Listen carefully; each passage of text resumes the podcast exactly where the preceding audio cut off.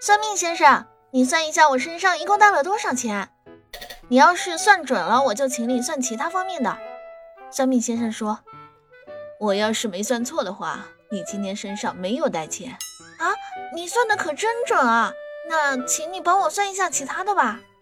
这个时候，算命先生又说：‘小伙子，你连钱都没有带，还想请我帮你算命？哼！’